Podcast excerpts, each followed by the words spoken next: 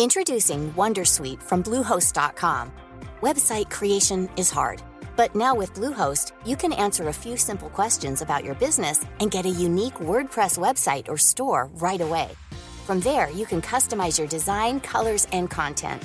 And Bluehost automatically helps you get found in search engines like Google and Bing. From step-by-step guidance to suggested plugins, Bluehost makes WordPress wonderful for everyone. Go to bluehost.com/wondersuite. Exécuté par qui? Fabrice Florent.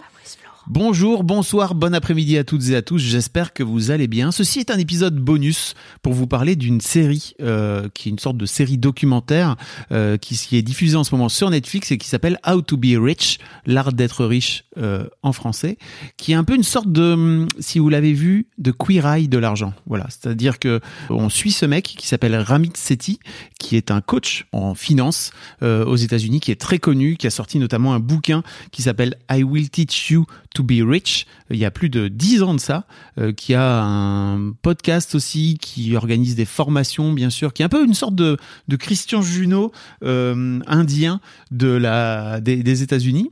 En fait, j'avais acheté son bouquin à l'époque en 2020, je crois, juste après avoir quitté, euh, après avoir vendu ma boîte, et que ma coach, je vous en ai parlé dans mon épisode d'Histoire d'argent, si vous l'avez jamais entendu, je vous invite à aller l'écouter, euh, quand ma coach est venue pointer euh, mon problème en, en rapport avec l'argent et j'avais pas rentré totalement dans le bouquin parce que euh, il y a un vrai côté très euh, américain euh, à sa méthode et je comprends. Hein. Il y a notamment plein de choses autour des cartes de crédit, des plans de retraite, etc. Et, et ça m'avait un peu euh, refroidi, peut-être aussi avec le recul que c'était une façon comme une autre d'esquiver le sujet et que j'ai fini par mettre un peu plus de temps à venir euh, me plonger dedans un peu plus consciemment. Et donc, euh, Ramit s'occupe, euh, dirige et a, j'imagine, produit euh, une émission qui s'appelle euh, l'art de l'art d'être riche, How to be rich, euh, sur Netflix, qui est disponible sur Netflix, je crois que je l'ai dit, mais je vous invite vraiment à aller regarder. En fait, euh, il reçoit alors des couples en majorité, mais il y a aussi des invités qui sont seuls. Hein. Alors perso, moi, j'ai beaucoup aimé Nathalie, la française, qui vit à Los Angeles et qui dépense plus d'un demi million de dollars en shopping par an. C'est totalement n'importe quoi, et elle a une personnalité euh, très haute en couleur, vous, vous m'en direz des nouvelles.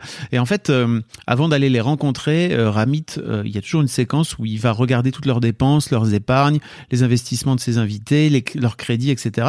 Et ce qui lui donne déjà un a priori sur la situation de ses invités. Et ça prouve aussi qu'il va vraiment rentrer très vite et très fort, pas uniquement dans la psychologie de l'argent, même si vous allez entendre, c'est un vrai sujet, mais il rentre vraiment très fort dans le concret quoi. Et j'aime bien j'aime bien cette, cette son approche justement à Ramit Sethi parce que effectivement, il a une personnalité très attachante, mais en fait, il y a aussi un côté très tourné no bullshit. Hein. Euh, D'ailleurs, il l'écrit dans son euh, sur la couverture de son bouquin No guilt, c'est-à-dire euh, pas de culpabilité, No excuses, pas d'excuses, No BS, No bullshit, c'est juste euh, vous allez pas me raconter des cracks quoi. Et en gros, c'est un programme de six semaines qui marche. Et globalement, c'est sa méthode qui vient impliquer à ses invités pendant ce show Netflix. Et il a notamment développé plusieurs concepts qu'il développe dans sa série euh, et notamment le concept de rich life que j'ai trouvé ça que j'ai trouvé très intéressant pardon. Euh, quelle est la vie que tu estimes la plus riche selon toi et comment tu vas adapter tes finances à cette vie? Et en fait qu'est-ce que représente pour toi une rich life? D'ailleurs je crois que je vais m'occuper et je vais reprendre cette question-là parce que je la trouve trop intéressante dans Histoire d'argent. Alors attention, tu peux aussi être riche, il y a notamment un couple d'invités à qui il dit en fait euh, vous êtes riche, vous avez plein d'argent, mais en fait vous n'êtes pas en train de vivre votre rich life parce que c'est ce couple notamment euh, se mettait plein de barrières euh, par rapport à l'idée qu'ils avaient de leur rich life. Donc ça peut être n'importe quoi. Hein. Il y a un des il y a un des couples pour qui un des invités pour qui c'est hyper important de prendre cet argent et de de l'offrir à sa mère pour pouvoir la mettre à, la retraite. Donc avec tout un système de de pouvoir de pouvoir acheter des des, des baraques à louer etc. Euh, ça peut être vouloir ouvrir euh, un restaurant, ça peut être euh, avoir envie de faire un grand mariage et d'avoir une relation sereine à l'argent, ça peut être, il, y a notamment un couple, on en reparlera un peu plus tard, mais pour qui c'est un peu déséquilibré, où le mec s'est arrêté de travailler et où la femme réussit professionnellement énormément, et en fait elle ne lui partage pas du tout ce qui se passe dans ses comptes à elle. Euh, et le mec se sent bien sûr mis de côté et totalement dévalorisé. Euh, et en fait, j'aime bien le concept de Rich Life parce que euh, Ramit dit, en gros, une fois que tu as décidé que les trucs qui te faisaient plaisir et sur lesquels tu avais envie d'aller vers cette rich life, il faut y aller à fond et en fait couper tous les autres trucs dont t'as pas besoin ou que tu achètes juste pour remplir un vide en toi. C'est hyper intéressant parce qu'il parle de conscious spending plan, donc euh, un plan de dépenses en conscience, et notamment pour arrêter de mettre la tête dans le seau par rapport à l'argent. Donc il, oblige euh, ses invités, et c'est en ça qu'il y a une vraie expérience et une vraie expertise de coaching. Euh, il vient les prendre par la main et il oblige ses invités à ouvrir leurs factures impayées, et il y a vraiment plein plein d'invités qui ont des factures impayées.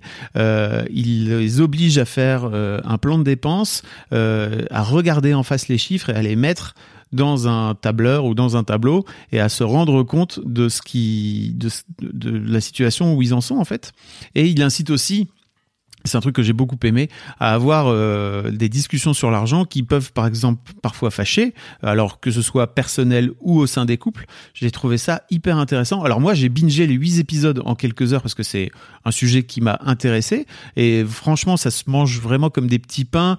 Euh, c'est très bien produit, c'est chouettement monté, les personnages sont hyper intéressants. Euh, ils se font même plaisir en fait à la fois en collant des petits cliffhangers, vous savez des petits suspens à la fin de chaque épisode pour inciter à regarder le suivant comme ils font souvent sur Netflix.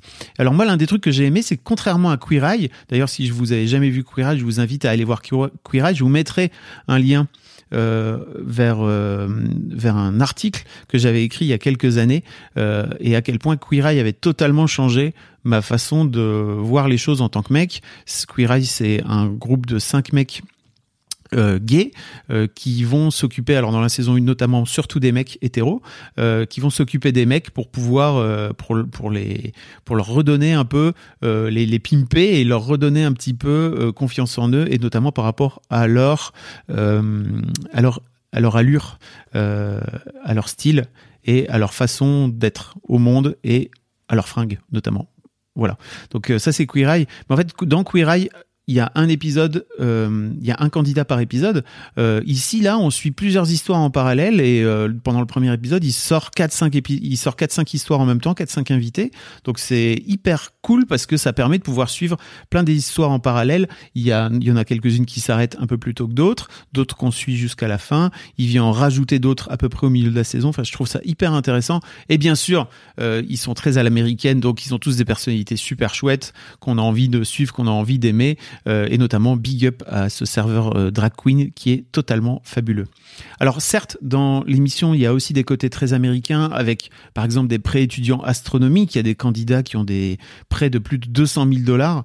Euh, il y a leurs plans de retraite aussi qui sont personnalisés, euh, appelés 401k et qui sont très spécifique à l'économie des États-Unis, mais en fait, l'émission appuie surtout sur des aspects qui sont, à mon sens, beaucoup plus universels. C'est comment on fait, par exemple, pour, pour équilibrer l'argent au sein d'un couple, quand la femme ramène tout, toute la monnaie, tout l'oseille, j'allais dire, et que le mec a arrêté de travailler pour s'occuper des enfants. Pourquoi euh, on continue à payer un box 400 euh, balles, 400 dollars par mois pour stocker des vieilles affaires dont tu ne te débarrasseras jamais, alors qu'en fait tu as un énorme crédit à rembourser? Comment tu réussis à t'entendre euh, sur l'argent quand l'un dépense plus que de raison, en tout cas par rapport à ce que l'autre s'imagine, et que l'autre fait beaucoup plus attention? Enfin bref, j'ai vraiment adoré parce que ça parle d'argent consciemment et qu'il y a trop peu de choses qui parlent d'argent consciemment d'une manière générale. Et en plus c'est sur Netflix. Et euh, j'ai trouvé que pour le coup euh, ça parlait vraiment de c'est très possible que vous retrouviez dans, des dans des histoires quoi. En tout cas moi euh, à titre perso par rapport à l'histoire d'argent ça m'a donné envie de faire beaucoup plus d'histoires d'argent en couple. J'étais censé faire un épisode avec un couple entre Noël et Nouvel An mais on n'a pas réussi à se capter à l'époque. Donc si jamais l'idée vous dit et que l'idée vous dit à tous les deux et j'insiste bien c'est à dire que si l'un de vous deux n'a pas envie de venir ou vient pour faire plaisir à l'autre, il faut pas venir parce que pour moi c'est vraiment la pire façon. On va venir dans un podcast où on va venir parler d'argent, qui est un sujet, on le sait maintenant, euh, beaucoup plus intime que qu'on ne le croit.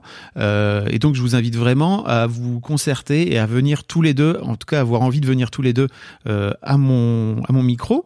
J'avais déjà fait, si ça vous intéresse, d'aller l'écouter ou le réécouter, un épisode avec Noëlla et Cédric que je remercie beaucoup, qui avaient joué le jeu pour le coup tous les deux. On avait fait une discussion qui était, je trouve, hyper intéressante. je vous mettrai le lien dans dans les notes de cet épisode si vous l'avez pas encore écouté. Et si jamais l'idée vous je vous mets le lien de, mon adresse mail, c'est argent@fabflorent.com. N'hésitez pas à en parler ensemble et ça me fera plaisir. Voilà, je vous fais des bisous et je vous dis rendez-vous très bientôt pour un nouvel épisode d'Histoire d'argent. Bye bye